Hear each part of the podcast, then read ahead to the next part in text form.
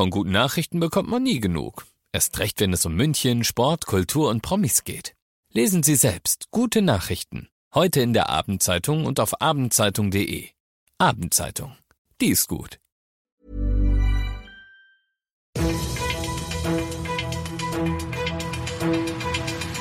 95 5 Charivari, das München Briefing, Münchens erster Nachrichtenpodcast.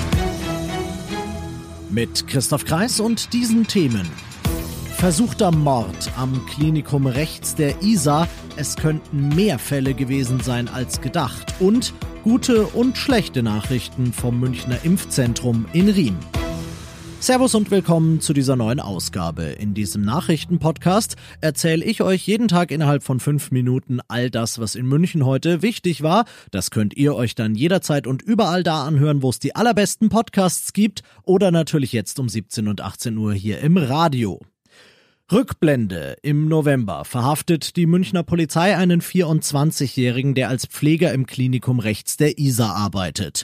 Der junge Mann soll drei Patienten absichtlich lebensgefährliche Dosen Medikamente gegeben haben, damit sie kollabieren und er sie danach heldenhaft retten kann. Und heute heißt es, dass er das noch öfter gemacht haben könnte. Die Oberstaatsanwältin sagte, in dieser Sache prüfen wir weitere Verdachtsfälle, die Ermittlungen laufen auf Hochtouren. Weil sie das eben tun, hat sie auch nicht gesagt, wie viele Fälle, ob sie auch im Klinikum rechts der Isar waren und ob es eventuell sogar Todesfälle im Zusammenhang mit seinem Treiben gegeben hat. Sowas verrät man eben nicht, während man noch ermittelt, aber es bleibt natürlich spannend und wir bleiben dafür euch dran. Was war der am Freitag außer sich, der Dieter Reiter? Und zu Recht, wie ich finde. Unser Oberbürgermeister war empört, dass rund 3500 versprochene Impfdosen nicht am Münchner Impfzentrum in Riem gelandet waren. Mit der Lage an eben jenem Impfzentrum hat sich deshalb heute mal unser Charivari München Reporter Olli Luxemburger eingehend beschäftigt. Und du hast eine gute und eine schlechte Nachricht, Olli. Hau raus. Also wie üblich fangen wir mal mit der schlechten Nachricht an. Es gibt gerade Lieferprobleme beim Hersteller des Impfstoffes BioNTech Pfizer nach Bayern. Hintergrund sind Umbauarbeiten in einer belgischen Impfstofffabrik.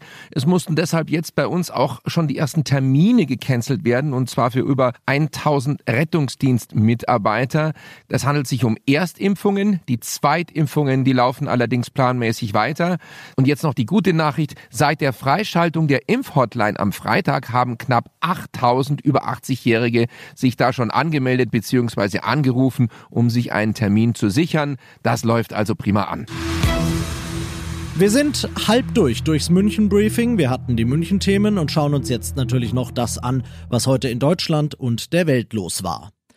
Morgen Mittag um zwei, da gipfeln Bund und Länder mal wieder. Statt Ende Januar gibt's dann schon Gespräche über weitere Corona-Maßnahmen und wie immer wirft der Gipfel seinen Schatten voraus und es wird spekuliert. Nächtliche Ausgangssperren sollen beispielsweise auf dem Tisch sein und vor allem dick und fett das Thema mehr Homeoffice, Charivari-Reporter Benedikt Meise. Von zu Hause aus arbeiten, wo immer es geht und falls nicht mit verschärften Arbeitsschutzstandards.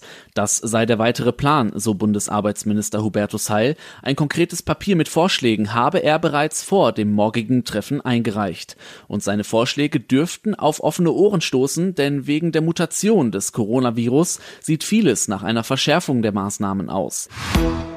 Gestern erst hatte man ihn direkt vor den Augen der Welt und direkt nach seiner Rückkehr aus Deutschland noch am Flughafen verhaftet. Heute ist er schon verurteilt. Kreml-Kritiker Alexei Nawalny hat noch in der Polizeistation einen Eilprozess, natürlich ohne Gerichtsbeobachter, Journalisten oder ähnliches angehängt bekommen und muss jetzt 30 Tage ins Gefängnis. Erstmal 30 aus Moskau Charivari-Korrespondent Ulf Mauder. Für Nawalny ist das erst der Anfang. Die Justiz in Russland dürfte mit den 30 Tagen Haft vor allem Zeit gewinnen wollen. Dem Kreml-Gegner drohen eine ganze Reihe an Gerichtsprozessen samt Strafen. Er spricht von einem Justizskandal und reiner Willkür unter Kreml-Chef Wladimir Putin. Noch im Gerichtssaal rief der 44 Jahre alte Oppositionsführer heute seine Anhänger auf, zu Protesten auf die Straße zu gehen. Und zum Schluss habe ich noch was für euch, und zwar ein bisschen mehr Klarheit und Planungssicherheit für alle Eltern von Schulkindern unter euch. Es ist ja irgendwie ein gebrauchtes Schuljahr bisher, ihr macht euch Sorgen, ob eure Kids genug lernen, wie ihr sie durch geschlossene Schulen betreuen sollt und so weiter und so fort. Aber immerhin, wie das am Schuljahresende läuft, das ist seit heute klar. Aus dem Kultusministerium heißt's, nach dem Abi werden jetzt auch die Abschlussprüfungen aller anderen Schularten verschoben verschoben, die meisten so um zwei bis drei Wochen nach hinten. Alle neuen Termine zu den Abschlussprüfungen an allen bayerischen Schulen gibt's auf charivari.de. Ich bin Christoph Kreis, macht euch einen schönen Feierabend. 95 5 Charivari, das München Briefing. Diesen Podcast jetzt abonnieren bei Spotify, iTunes, Alexa und charivari.de. Für das tägliche München Update zum Feierabend. Ohne Stress, jeden Tag auf euer Handy. Mom deserves the best, and there's no better place to shop for Mother's Day than Whole Foods Market. They're your destination for unbeatable savings, from premium gifts to show-stopping flowers and irresistible desserts. Start by saving 33% with Prime on all body care and candles. Then get a 15-stem bunch of tulips for just $9.99 each with Prime. Round out Mom's menu with festive rosé, irresistible berry chantilly cake, and more special treats. Come celebrate Mother's Day at Whole Foods Market.